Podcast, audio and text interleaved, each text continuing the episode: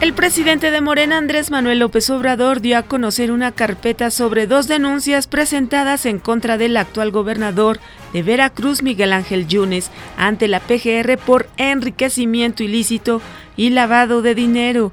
Una de ellas fue presentada por el panista Manuel Espino hace casi cuatro años.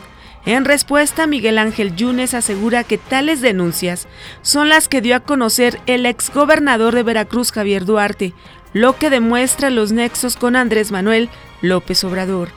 La Comisión Ambiental de la Megalópolis determinó que el programa Hoy no circula se aplicará de manera regular el próximo lunes 1 de mayo.